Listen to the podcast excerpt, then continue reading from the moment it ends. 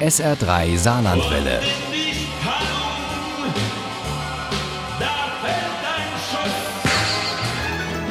Der Krimi-Tipp. Mit dem SR3 Krimi-Tipp machen wir heute eine kleine Reise. Es geht nach Venedig. Dort muss der aus Sizilien stammende Kommissario Morello einen mysteriösen Todesfall aufklären und stößt dabei auf eine Gruppe, die die Lagunenstadt komplett verändern und zu einer Art Disneyland machen will.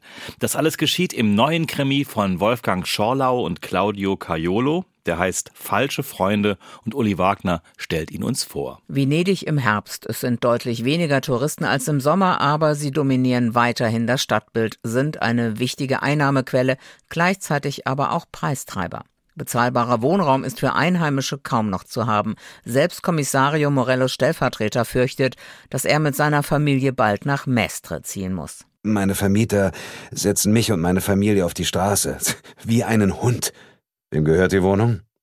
Sehr reichen Leuten, Kommissario. Nachfahren von Dogen.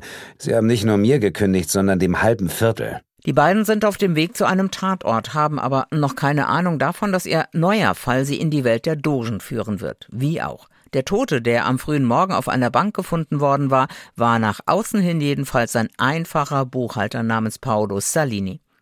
Aber offenbar ein äußerst unangenehmer Zeitgenosse, wie Anna Klotze schon bei der Befragung der ersten Nachbarin feststellt. Sie liegen im Streit mit Salini?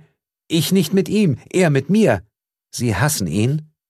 Mit einem Ruck reißt Chiara Walle den Kopf hoch. Jeder hasst ihn. Jeder, jeder, jeder.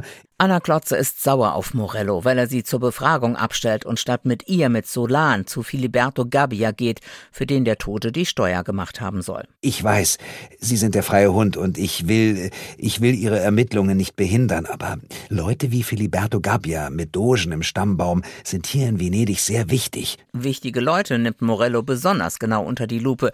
Aber bei dem, was sie im Palazzo Gabbia hören, bleibt auch Solan die Spucke weg. Der Nachfahrer eines Dogen plant offenbar mit anderen zusammen ein völlig neues Venedig. Wir werden diese Stadt retten. Wir werden sie in neue Höhen treiben. Hinweg mit dem Massentourismus. Wir bauen eine U-Bahn, die Sublagunare. Währenddessen stört Anna Klotze offenbar zwei Einbrecher in der Wohnung des Toten und wird krankenhausreif geschlagen. Was haben die Männer in Salinis Wohnung gesucht? Einen Laptop? Geld? Könnte sein, denn Salini hatte am rechten Arm Spuren von Handschellen und der Bodenabdruck stammt von einem Pilotenkoffer. Ideal für Geldübergaben. Morello hat sofort Gabbia in Verdacht, aber erst muss er noch die beiden Frauen befragen, die Salinis Steuerbüro übernommen haben. Die reagieren mit lautem Lachen auf die Todesnachricht. Was stimmt nicht mit Ihnen? Wir beide sind okay. Das Monster war nicht normal. Salini war also ein Monster, einer, der alle gehasst hat, einer, der immer einer der Großen sein wollte und alles, so erzählen es die beiden Frauen dem Kommissario, alles dafür getan hat, dazu zu gehören. Hat Gabbia das ausgenutzt und Salini dafür eingesetzt, Liga-Politiker, etwa Franco Zanca, für sein Venedig-Projekt zu schmieren? Morello traut Gabbia das zu.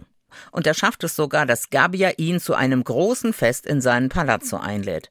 Einfach so, wo sein Oberboss Questore Perloni sich so hat anstrengen müssen, auf die Gästeliste zu kommen und mit allen wichtigen Leuten in Venedig zusammen zu sein. Mit Gabbia oder auch mit Franco Zanca, dem Fraktionsvorsitzenden der Liga im Regionalparlament von Venetien. So, so, Antonio Morello, der freie Hund mit der Coppola. Ja, ihr Ruhm ist auch bis zu uns gedrungen. Er reagiert allergisch auf die Arroganz der Macht, kuscht weder vor Hierarchen noch vor Traditionen. Antonio Morello aus Sizilien tritt vielen auf die Füße, bringt sich selbst in größte Gefahr, gibt aber nicht klein bei und fördert eine Unglaublichkeit nach der anderen zutage. Das allein lässt einem den Atem stocken. Aber da ist ja noch diese total spannende Geschichte um die falschen Freunde. Dieser neue Roman der beiden echten Freunde Schorler und Caiolo ist Nervenkitzel und Lesevergnügen in einem. Falsche Freunde von Wolfgang Schorlau und Claudio Caiolo ist bei Kiepenheuer und Witsch erschienen. Das Taschenbuch hat 342 Seiten und kostet 17 Euro. Das E-Book gibt's für 9,99 Euro. Ab 20 Euro ist Falsche Freunde bei Argon auch als Hörbuch zu haben mit Dietmar Wunder als Erzähler. Daraus stammen auch unsere Zitate. Ohne Krimi geht die Mimi nie ins Bett. Für Mimi und andere Krimi-Fans. SR3 Saarlandwelle. Hören, was ein Land fühlt.